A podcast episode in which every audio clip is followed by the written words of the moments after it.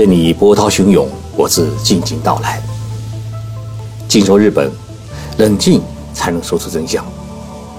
我是徐宁波，在东京给各位讲述日本故事。各位听众朋友好，进入新年，我的新书《日本如何转型创新》已经由中国图书出版集团的华文出版社出版。一月中旬呢，可以在当当网、京东等网店上面是上架销售。这本书呢，收录了我最近一年在日本和中国讲演的记录稿，其中呢谈了两个话题：一是日本企业如何转型，二是日本社会如何创新。在我们一些听众朋友的认识当中啊，这几年日本走下坡路走得很厉害。这个岛国啊，几乎快完蛋。人们在为日本失去了二十年鼓掌的同时，也在为自己的国家在 AI、在自动驾驶汽车、在电子支付等领域超越日本而欢欣鼓舞。这一点呢，我很好理解。但是呢，我在每一次讲演当中啊，一直在提醒大家，我们要看到自己的成绩，但是也不要小看日本这个岛国。因为日本拥有的雄厚的技术储备与创新能力，以及丰裕的企业自有资金，它完全可以在短期内实现华丽转身。而日本人的那种低调与内敛，往往会在你不知不觉当中做出惊天动地的事情来。许多人啊，不相信我的这一提醒，总觉得徐先生一定是拿了日本政府的钱在充当。日本这一度破墙的粉刷工，但是呢，我需要再次提醒我们的听众朋友，正是因为我们一直不能冷静公正地看待日本这个邻居，甚至不允许他人带有一丝欣赏的心境看待日本的社会与产业，才蒙住了自己应该明亮的眼睛，失去了不少向别人学习的良机。在七号的微信公众号“静说日本”上面。我发表了一篇文章，题目是“要建世界上第一座 AI 城市”，丰田又在搞什么鬼？这篇文章呢，我重点介绍了丰田汽车公司宣布要在富士山脚下来动工新建一座融入 AI 与物联网技术和功能的未来型科创城市。丰田的这一动作啊，预示着这一家世界上最大的汽车制造商。它不仅通过研发氢能源汽车，让汽车从一个耗能的交通工具变身为移动能源的供应车，更为重要的是，它要从一家汽车的制造企业转身为 AI 城市的设计者和建设者。一月七号，丰田汽车公司社长丰田章男先生呢，在美国举行的世界最大的消费电子产品展上面啊，搞了一次新产品的发布会。他向世界公布了全球第一个互联城市的建设方案。丰田先生啊说了这么一句话：“他说，相信丰田有能力让世界变得更加美好。这个互联城市啊，虽小，但是我们迈出了重要的一步。那么，让我们来看看丰田公司要建的未来的智能城市，它到底是一个什么样的模样？”首先，这座城市呢，它定性为是互联城市，就是互联网的互联，准备建在呢日本最最黄金的地段，也就是富士山的脚下。丰田汽车呢，在富士山脚下的静冈县有一座工厂，叫东富士工厂，占地面积呢是七十五万平方米。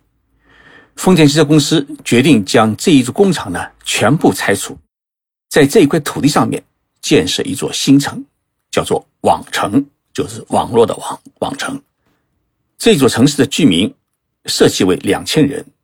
融入综合而且立体的自动驾驶汽车、机器人、人工智能、远程医疗、物联网等尖端技术，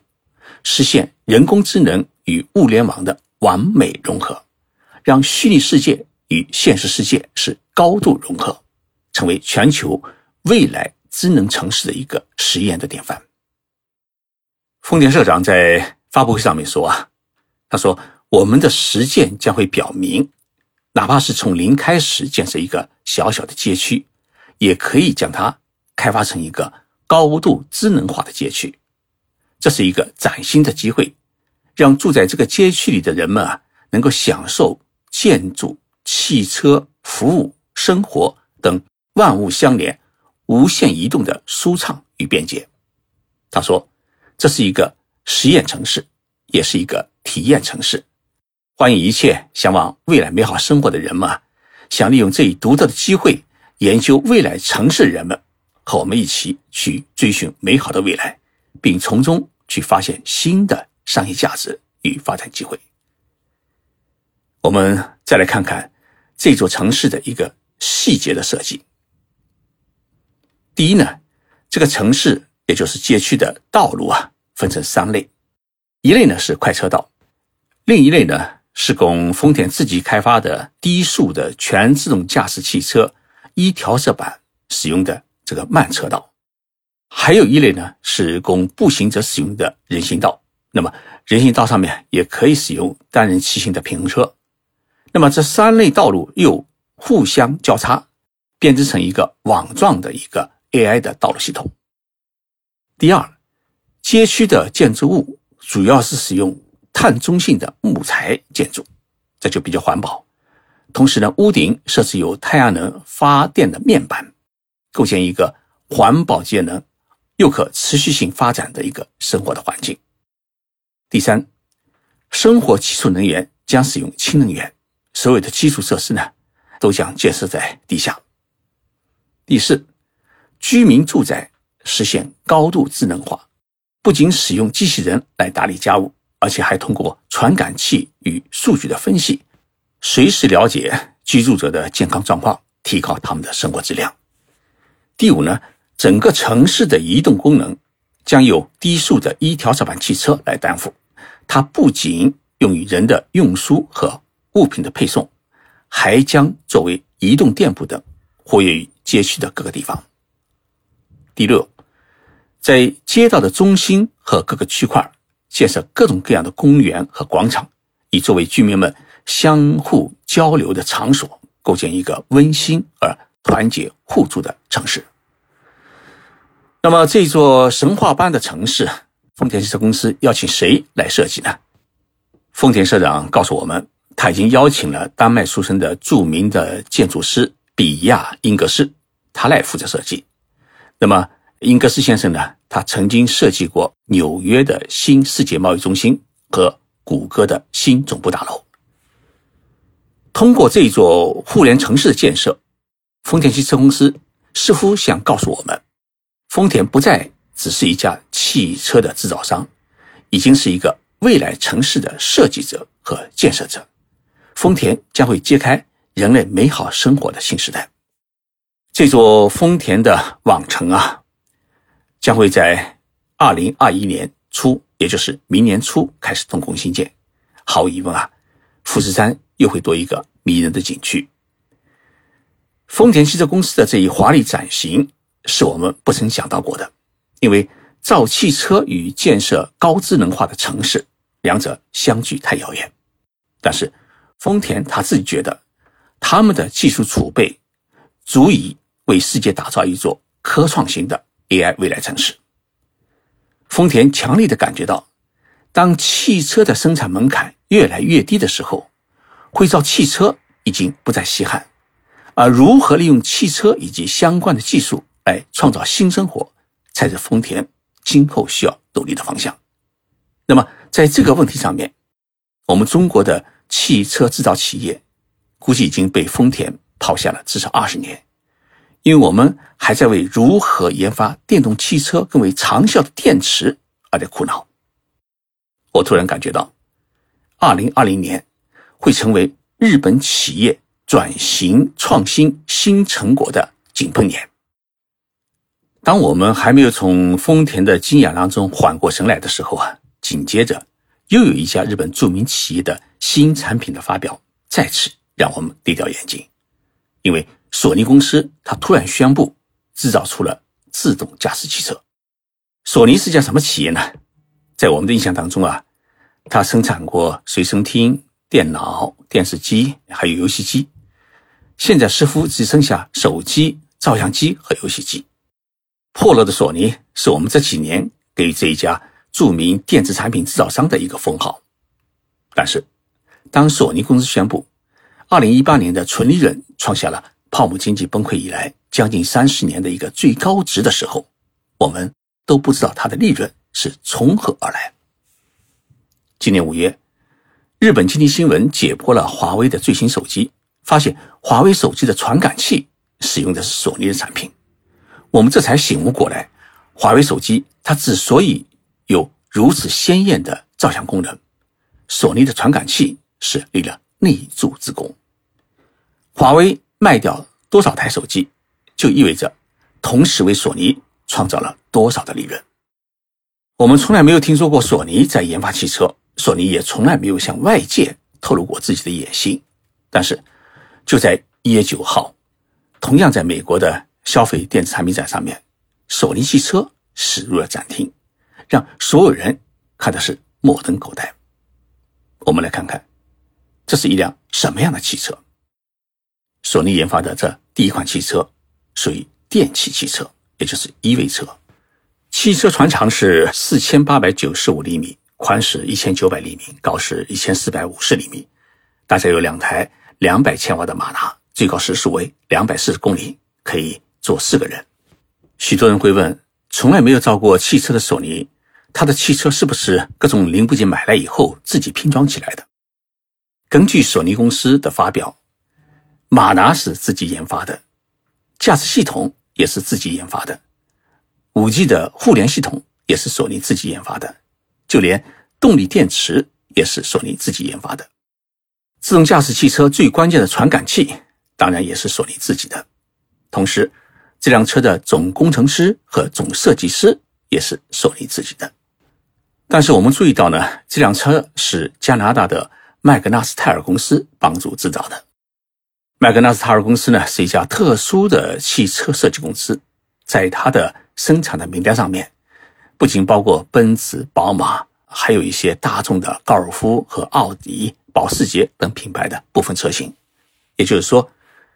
索尼的这辆车的所有软件系统和车辆技术都是索尼自己研发的，车体是委托麦克纳斯塔尔公司生产的。我们也来围观一下这辆索尼汽车的各个细节。驾驶席和副驾驶席的前面，它有一大排的可触目操作的全景的显示屏，除了显示汽车驾驶所必须要的信息之外，还能显示导航画面。电影和电视剧的视听画面，音乐播放的一个控制画面。除了索尼自己独自研发的世界领先成像传感技术之外呢，这辆车还利用 AI 和云技术的车站软件实施了自动驾驶。系统本身具有电脑一样的功能，可持续更新，可持续进化。整辆汽车拥有三百六十度环绕型的音响系统，充分展示索尼的。传统技术特色，每一个座位都拥有独立的影像与音响系统，可以收看自己喜欢的影视作品和音乐作品。从后座操作用的这个触摸板上面啊，可以进行空调温度等的调节。还有比较稀罕的是它的后视镜，这个后视镜呢，它不再作为一个物理的镜子而存在，而是通过在后视镜的显示器上面嵌入一个摄像系统，来显示。摄像的图像起到一个虚拟的镜子的作用，那么这个镜子拍摄下来的它的图像可以同时显示在驾驶席和副驾驶席的边端的显示屏上面，以便掌握整辆汽车左右后方它的整个交通的状况。汽车的每个门的把手啊，平时都是嵌在车体里面的，但是一旦解除锁定。车把就会自动弹出，这种创意呢，让人感觉到是很酷。通过手机 APP 遥控进行汽车车门的门锁的解除操作的时候啊，它车辆的正面的标志会发出白光，左右光的条纹呢会迅速的延长。当司机来到车门附近的时候啊，车门附近的 LED 的灯呢就会自动点亮。毫无疑问，这辆汽车呢是索尼技术。与创意的结晶，它将安全与舒适、娱乐与时尚性呢融合在一个可自动驾驶的一个移动的空间当中。这便是索尼公司出乎人们意料之外的一个转型创新的杰作。或许啊，这辆汽车的诞生，预示着索尼创造的新生活战略已经迈出了坚实的一步。当然，这是一辆概念车，什么时候投入正式生产，索尼呢还没有宣布。但是，索尼通过美国消费电子产品展览告诉世界，索尼已经能够制造汽车，而且能够造出世界上最先进、最舒适、最时尚的自动驾驶汽车。我再告诉大家一个消息：索尼研发的另外一款自动驾驶汽车，已经在冲绳县悄悄的。投入了试运营。丰田与索尼都是日本顶级的大企业，在 AI 时代到来的时候啊，这些企业如何适应这个时代，甚至如何引领这个时代，不是一句简单的转型创新就可以，而是首先要明白世界还缺少什么，自己应该往哪些方向转，有没有能力转。这里面涉及的不只是创意。而是丰厚的技术的积累和自有资金的积累，更需要对于未来世界的预知能力。谢谢大家收听今天的节目，希望大家呢多多关注我的新书《日本如何转型创新》。这本新书呢将在一月中旬开始在当当网、京东商城等网上平台呢开始出售，同时也会在各大书店开始出售。这本书将告诉大家。更多日本企业转型和日本社会创新的故事，祝福大家周末愉快。